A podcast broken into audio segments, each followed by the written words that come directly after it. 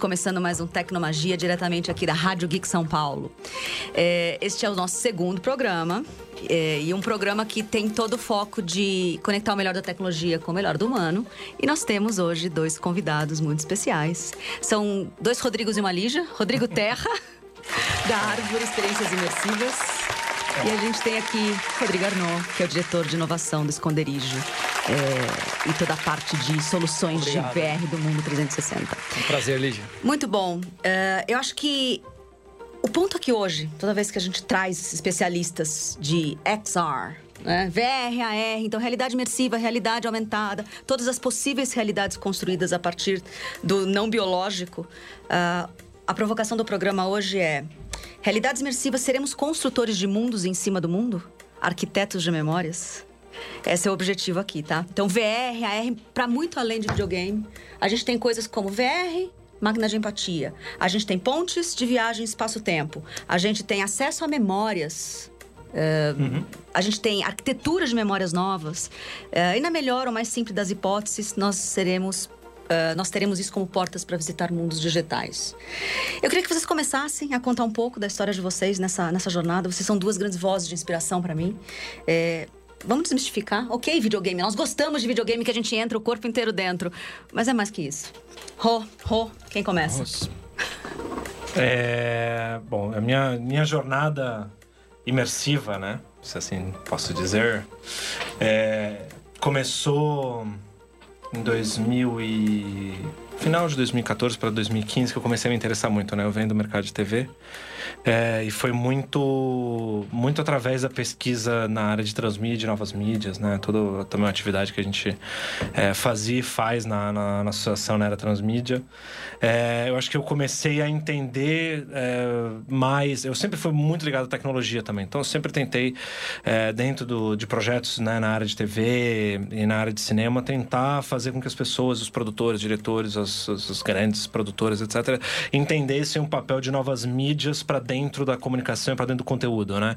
É, a gente não chamava de conteúdo, a gente chamava okay. de programa de televisão e chamava de filme, né? A gente uhum. não chamava de conteúdo. Ok. Né? E aí a grande questão é que não existia um olhar para isso como qualquer tipo de ciclo de tecnologia, né? Assim, a gente está preocupado em, em fazer a televisão ficar high definition e não se preocupar com um negócio que chamava YouTube, streaming ou whatever, dessas coisas, né? É, então, desde, desde muito cedo na carreira eu fiquei sempre tentando puxar essa questão uh, sobre o entendimento uh, de tecnologias e as novas mídias que se formam em cima da, do uso da tecnologia. Uh, com tecnologias imersivas não foi diferente. Então, no final de 2014, eu comecei a me reconectar. A realidade virtual sempre teve, sempre vi coisas, né? Virtual Boy, todas aquelas uhum. coisas dos anos 90. Era tudo muito legal, mas era enfim, era uma curiosidade que seria numa revista, não era uma coisa muito aplicável. Mas a partir de 2014, com o DK1, o óculos DK1, que era um, um kit de desenvolvimento que foi lançado na época por um, um jovem menino chamado Palmer Lucky, uhum. né, que foi depois o. Ele é o fundador da óculos, né, que foi comprada pelo Facebook. Eu comecei a olhar para a realidade virtual de um outro jeito, mas não deixando de ser curiosidade, começando a olhar para uma coisa. Hum, isso aqui talvez tenha. Acho que é uma mídia que pode interessar interessante, né? Okay. E aí foi através também de um, de um evento de TV é, do, do mercado de broadcast, né? Que eu fui representando a Era é, era transmídia. Uh, fui falar sobre. Eu já tinha começado a pesquisar a realidade virtual em 2015, mas nesse evento, no final do ano, foi quando uh, me reencontrei com hoje meu sócio, que é o Ricardo Justus. Uh, ele estava na época como diretor de inovação na Record e a gente começou a reclamar, falando: pô, emissora, saco, ninguém inova nada, não sei o que. Ainda não tinha dado um ponto de virada, estava okay. começando a dar um, um clique. Nesse é, povo todo? É, nesse povo todo. Hoje a gente fala: nossa, o movimento assim, de inovação tá, tá violento, mas, cara Back in the days, assim. Tipo, né, back lá... in the days, cinco anos atrás. Cinco anos atrás. Parece que ele tá falando de 50 tipo, anos 10 atrás. 10 anos, né? não, cara. Faz cinco anos atrás, assim, a questão uh, era ainda muito incipiente em relação a que rumos tomar na área de, de, de, entretenimento e conteúdo, né? Perfeito. E aí foi lá que nasceu a gênese é, do, do, hoje da Árvore, né? Que é, que é a nossa empresa, junto com, com o Eduardo, que é o nosso, nosso sócio também. O Eduardo que vem do mercado financeiro, vem eu A gente vem do, do, do mercado de TV, uh, eh, e, e, o Ed veio do mercado financeiro, mas também com sempre uma verve de querer olhar para startup, de botar tecnologia para rodar, tecnologias disruptivas e o caramba. Sempre quis também ter um movimento como esse. E nunca tinha encontrado um, uma, um, uma ideia, uma, uma, uma, força e uma ideia capaz aqui no Brasil, né? Sempre a gente estava olhando lá fora e lá fora a gente sabe que é, a competição ela, ela, é um pouco mais avançada. Sim, não quer dizer que a, a, área é mais avançada, né? Mas a competição ela é mais acirrada e o dinheiro sim. também é maior. Então é mais difícil também você conseguir desenvolver negócios na, nessa área. E aí final de 2015 surgiu uh, a gênese da árvore. A árvore mesmo surgiu em né, lá por meados de fevereiro de 2017, dois anos, de, é, um ano e meio depois, é, com mais maduro, com uhum. um óculos de realidade virtual já tendo entrado no mercado, okay. uh, já, uh, já com um, um, ano de empresas de realidade virtual tendo lançado suas primeiras experiências. No, quando eu falo isso, é no mercado né, comercial, né, no, no, no, mercado. Não mais como um, um, um protótipo, não mais uhum. como algo a desenvolvendo. Exato. Né, um mercado existindo uh, comercialmente, você podendo comprar um óculos numa prateleira. Né? E aí é, foi quando também nessa gênese da árvore que eu comecei a me aprofundar cada vez mais, não só em ter, eu como como sempre fui uh, diretor, né? Então assim eu tenho uma paixão por contar histórias, né? Sim. É, só que eu sempre fui muito também ligado à técnica, né? Sempre muito ligado a, a como contar essas histórias, né? uhum. né? Então por isso que essa ligação com a tecnologia é muito grande. É, e aí, com isso, eu comecei a me aprofundar um pouco mais nos estudos também, agora não mais só de como a gente conta as histórias, mas como as histórias são percebidas pelas pessoas. E eu acho que esse, esse é o grande diferencial. Uh, eu vou te cortar aqui, porque. É...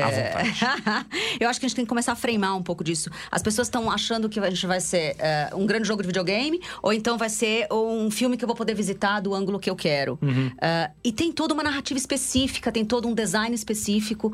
O, o ponto é: vou puxar de você para o Arnaud. Não, eu acho que o Rô, ele para a fala dele falando sobre narrativas específicas para VR. Não é só você pegar um ângulo e achar que eu vou entrar dentro uh, só porque eu vou filmar de um ângulo diferente, mas eu tenho experiências que dessa, de, dessa nova mídia, elas acabam sendo criadas. E o que você faz lá no, no esconderijo, como você é um, um especialista nessas narrativas 360, e principalmente em uso específico na ponta, eu adoro tudo que você faz na medicina. Como é isso? Para além do entretenimento, para além do videogame, e eu pensar isso na medicina, como é que as pessoas conseguem encaixar tudo isso? Ah, é uma inovação aplicada, né? Ah. Primeiro, obrigado pelo convite, Lígia. É prazer estar com o Terra aqui. Always. Pela primeira vez junto com o Terra aí participando. Pela primeira vez na terça-feira, dia 6 é. de julho, é. de agosto. É. A minha vida, desde os oito anos de idade, foi pautada por criar alguma coisa aplicada, né? Eu nunca me interessei muito em descobrir, assim, é, por que, que, a lâmpada acendia, mas sim, né, ligar hum. ela no meu tênis, apertar um botãozinho no meu bolso e meus tênis piscarem, né? Fiz isso com oito anos lá é no, no, hotel em São Cristóvão, né, Hotel Recanto São Cristóvão, em Campos do Jordão. Maravilhoso. Eu, vou, eu fui refletir isso há dois anos atrás, né? Que minha mãe me contava e tal, né? E eu, eu lembro dessas cenas. É, eu usei um pisca-pisca de carro, fios, aqueles fios paralelo vermelho e preto, e eu peguei um interruptor de de parede. E liguei, só que eu andava no meio das crianças fingindo que nada estava acontecendo meu dedo ficava acendendo e piscando, né? Maravilhoso. Então era aquele que muitas vezes ao longo da minha carreira, né, na Globo, na minha empresa, assim, na, nas associações, alguém fala, pô, o Rodrigo é aparecido, o Rodrigo quer aparecer. E eu fui aprendendo com isso, não deixar e ter um lado negativo, né, de você querer aparecer. Então hoje eu tomo muito cuidado, fico muito mais introspectivo, né? Mas isso é uma característica minha, né? Sim. Eu gosto de ser extremamente diferente, né? Então, se eu pudesse aqui estar com a roupa diferente de vocês, eu poderia fazer isso, né? Eu tenho que me segurar, porque senão vão achar que eu estou fora do ambiente, sabe? Ok. É, os cale... A gente fica calejado da vida. E, e aí eu sempre, eu sempre percebi que eu não me interesso muito em saber como é que é feito, sabe? Uhum. E em um certo momento eu falava assim, há uns 5 anos atrás, 10 anos, eu não quero saber como é o carro elétrico, eu queria usar um carro elétrico. Perfeito. Né? É, só que sempre eu estudei muito, né? Estudei eletrônica, estudei engenharia da computação, fiz mestrado em inteligência artificial, pós-graduação em negócios, né? E sempre eu me peguei, né? É, fazendo essa análise do passado que realmente eu não me interessava em descobrir as coisas, sabe? Isso é bem curioso, já que eu, eu era um gêniozinho, um nerd, um geek, mas eu tomei essa consciência. E como eu trabalhei Trabalhei em cinco empresas com carteira assinada e, e, fui sócio, sou sócio hoje de, de duas, né? Mas eu fui sócio de cinco empresas. Então eu sempre naveguei entre o mundo empreendedor e o mundo, né? Como você é funcionário de uma empresa, mas tendo que ter o empreendedorismo lá também, Sem né? dúvida. Então, é, na minha carreira profissional, tanto nas empresas quanto funcionários, eu percebi que eu sempre trabalhei com inovação aplicada. Então, por exemplo, na Globo eu sempre estudava alguma coisa para fazer ou para o jornalismo, para o esporte ou para o entretenimento de algo funcional. Perfeito. Né? Então, ah, vamos criar alguma coisa para o Big Brother. Então, nós criamos o batimento cardíaco para os, né, os participantes que do bacana, programa. não sabia. É, e a gente, eu era uma equipe de São Paulo, a gente era muito distante do Rio, Tá. mas enxergaram com a gente essa, essa, essa possibilidade. É, depois, vários outros projetos para o jornalismo, aquele flutuador que navegou no Rio Tietê, Legal. que tinha câmeras a bordo e tal, e mostrava todo a poluição do rio. Foi um reality show, praticamente isso, né? Reality news, né? É. E foi premiado em Amsterdã, né? Então, assim, é, no IBC, né? O primeiro prêmio da TV Globo fora, lá na do, é, TV Globo de São Paulo, né? No evento internacional, na área de engenharia, né? Então, assim, é, eu sempre percebi que era a tecnologia aplicada. E a realidade virtual me impressionou muito, né? É curioso, Terra sabe disso. A gente, nos cursos que a gente faz sobre MAMP, que é uma metodologia de projetos transmídia aí pelo Brasil inteiro, é, nas últimas edições eu andei levando esse livrinho aqui, que é do Steve Mann, né?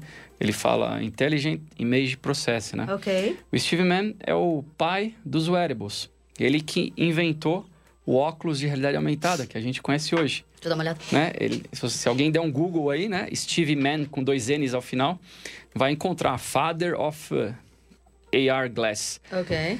E ele inventou isso em 1978, né? Que é o iTap, né? Que era um trambolho que ele usava, né? Parecia com aquele Google Glass inicial, uma mochila. E ele tinha algumas aplicações, por exemplo, em supermercado. Você olhar na sua geladeira, olhar no supermercado e, os- e o óculos te avisar o que está faltando na sua geladeira. Então, é, quando eu estive lá com... e Eu estive com ele na Universidade de Toronto. Muito quase bacana. dois meses lá, assim que eu me formei em 2001, na faculdade. Então, eu fui para lá em 2002. Ele já estava com isso muito avançado, porque ele era desde 78, né? E ele me mostrou aquilo e eu vi que era muito acadêmico, algo que não tinha, como eu digo hoje no, no grupo, quando alguém fala alguma coisa nova, eu falo, "Ah, mas já está vendendo? Senão não me interessa, porque eu tenho essa, esse- essa cultura minha, né? Então eu não me interessei por isso na época. Eu só vi ele, bati foto, fiz selfies, né, com ele, né? Ok. Porque estava lá no laboratório de engenharia, eles me receberam super bem, os estudantes lá. Mas não... esqueci ele por 15 anos, né? Fui lembrar dele, tem umas fotinhas com ele aí. Fui lembrar dele. bom. Fui lembrar dele há dois anos atrás, porque eu falei, ei, peraí, acho que eu tenho um livro desse cara, um livro que Boa. custou quase 300 dólares, né? E, e eu me interesso muito por imagem, né? Eu fui fazer o mestrado em processamento de imagens, né? Então ele também virou uma referência para mim na época, como que ele reconhecia os objetos na, na gôndola do supermercado, né? É, com os algoritmos e tal. E eu acabei fazendo mestrado nessa linha de reconhecimento de imagens, né? E aí, a gente, por causa do Era Transmídia, começamos a fazer essas pesquisas em várias áreas de inovação, né? Inteligência artificial, internet das coisas, né? Biohacking, transmídia, né? E a realidade virtual, a realidade aumentada era uma das opções que a gente estudava. E, de repente, um mundo de empresas investindo bilhões, né? A Microsoft, Magic Leap, Facebook, ODG, Meta. E aí nós começamos a, a ver as aplicações disso. E quando lançou o cardboard, eu me interessei muito, um produto pronto que você Sim. poderia fazer com caixa de pizza, né? E aí, em 2016, eu lá no, no SXSW, do South by South, que é o maior evento de criatividade economia criativa aí do planeta, né? 300 mil pessoas, né? 400 mil pessoas no último, na última edição, em 15 dias. É, eu vi um rapaz, eu meu sócio na época do esconderijo, o Dimas, né? A gente viu um rapaz andando com óculos desses na rua, né? Atravessando a rua, a gente parou ele. Ele falou: ah, estou usando esse óculos porque no futuro todo mundo vai utilizar. Ok. E eu já quero aprender, né? O que, que essas pessoas vão, como elas vão interagir com óculos na rua, né? A gente achou aquilo muito perigoso, né? Porque se apagar o óculos, ele é atropelado, né? E aí a gente começou a refletir sobre aquilo e a gente lançou uma ideia. Falou, pô, vamos lançar um cardboard em revistas, impressa, com encarte, né? E as pessoas podem montar isso em casa, né? Nessa pegada da democratização aí da realidade virtual, né? É... Barato, né? em torno de 20 reais, né? A gente vende esse kit. E lançamos em 2016 no evento até de um dos diretores da Era Transmídia, que foi o Fábio Hofnick, né? No primeiro evento de realidade virtual que ele fez aqui no Brasil, né? Que hoje chama Hyper. Aí que eu comecei a observar isso. Né? Então a gente lançou uma revista de forma aplicada, as pessoas podiam usar. Só que eu não me interessava pela teoria de como o cardboard era feito. Eu copiei lá do Google. Ok, e fez Fiz algo melhor, porque o Google tinha cinco partes de papelão. Então eu modifiquei para serem só duas partes, não precisar de cola, para qualquer pessoa poder montar isso em casa sem nada adicional. E peguei os vídeos do YouTube que estavam em realidade virtual daquele jeito e publiquei. E na última hora um parceiro ofereceu conteúdo exclusivo, né? Uhum. De dinossauros, a gente acabou lançando com isso também. Mas isso não me interessava, assim, o meu, eu, em ficar produzindo muitas coisas, porque o mundo está produzindo Eu queria mostrar o óculos, sabe?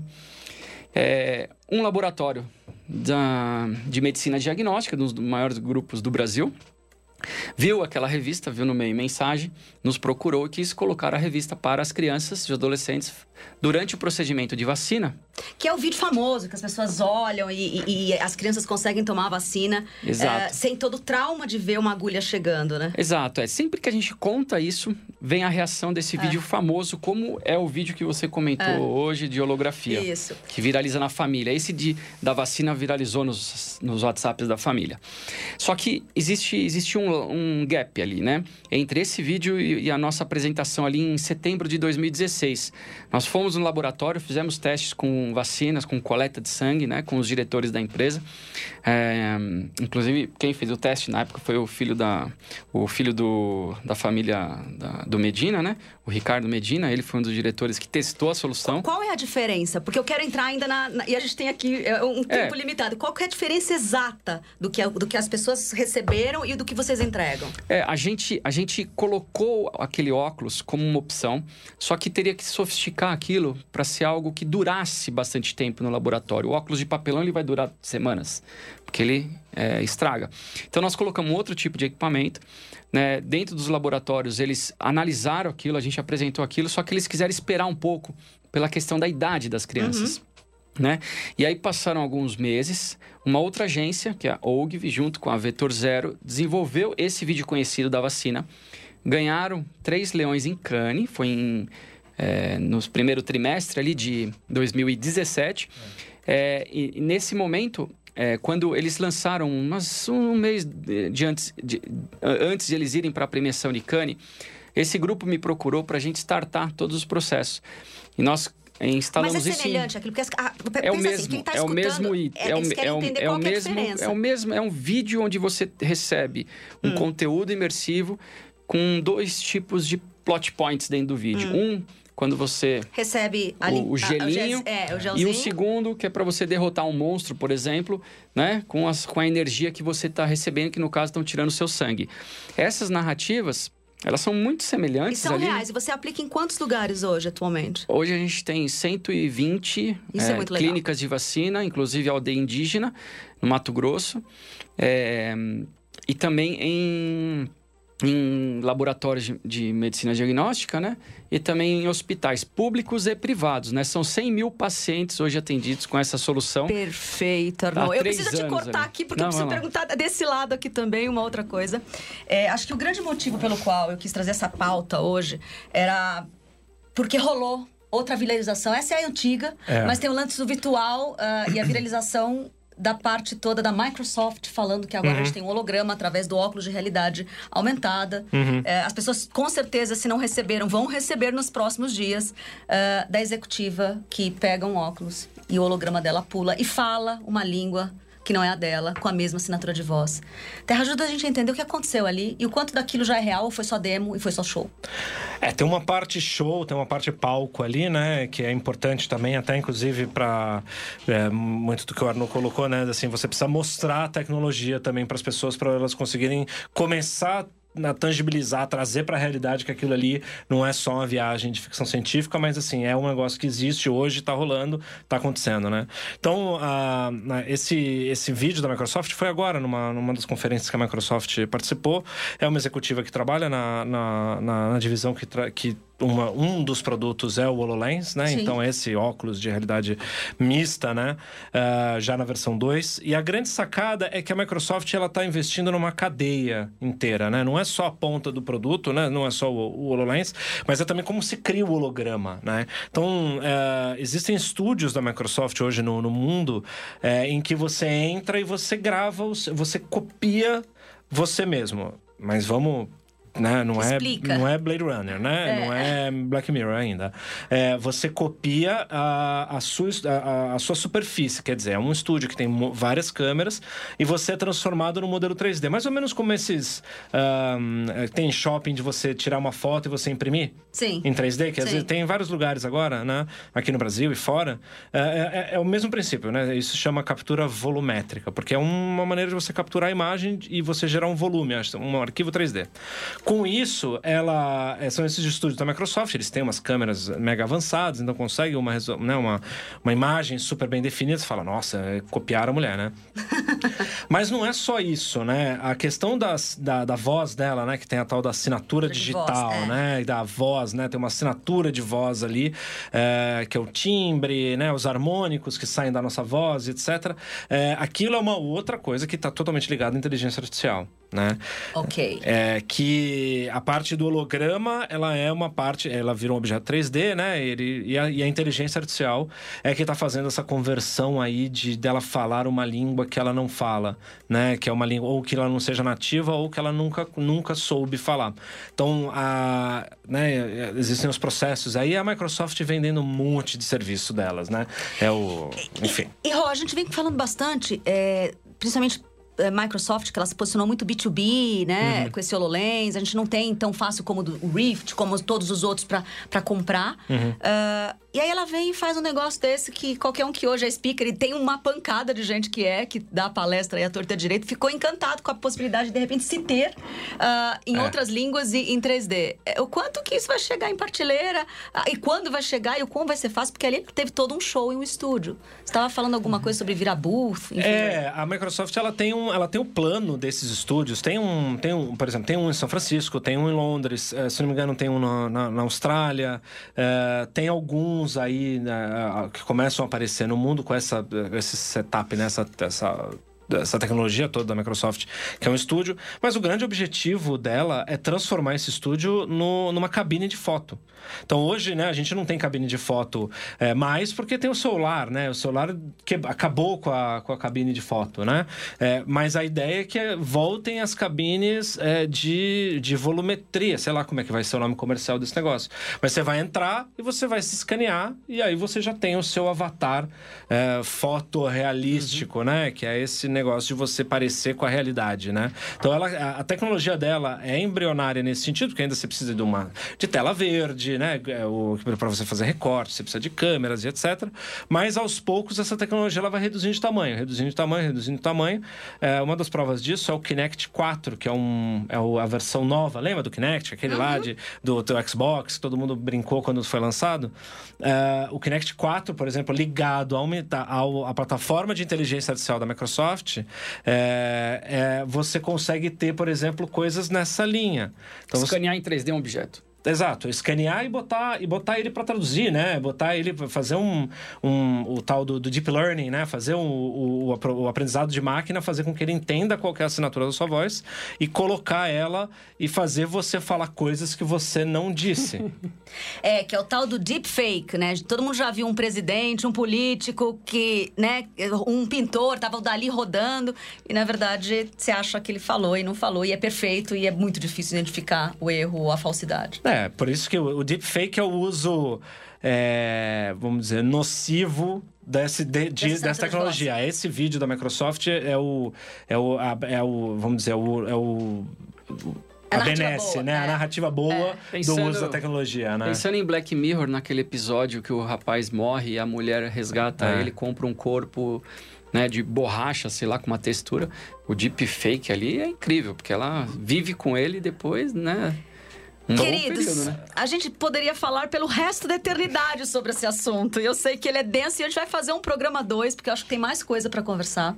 Mas a gente Super. tá com dois minutos. Eu queria que vocês fechassem em 30 segundos. É, onde é que as pessoas podem encontrar vocês? É, para poder entender mais o que faz a árvore, para poder entender mais o que faz o esconderijo e para poder entender a usabilidade de tudo que vocês colocam à disposição de VR, AR, XR no mercado. Uhum. Vocês são grandes referências de pessoas que aplicam tudo isso. Né? É, despede e conta onde achar. É, super obrigado também pela audiência. E, pessoal, eu adoro rádio. É ao Ah, é vivo. maravilhoso, eu não é? A gente tem que isso aqui ajustar. Com, com grau, com muitos graus de, de vontade.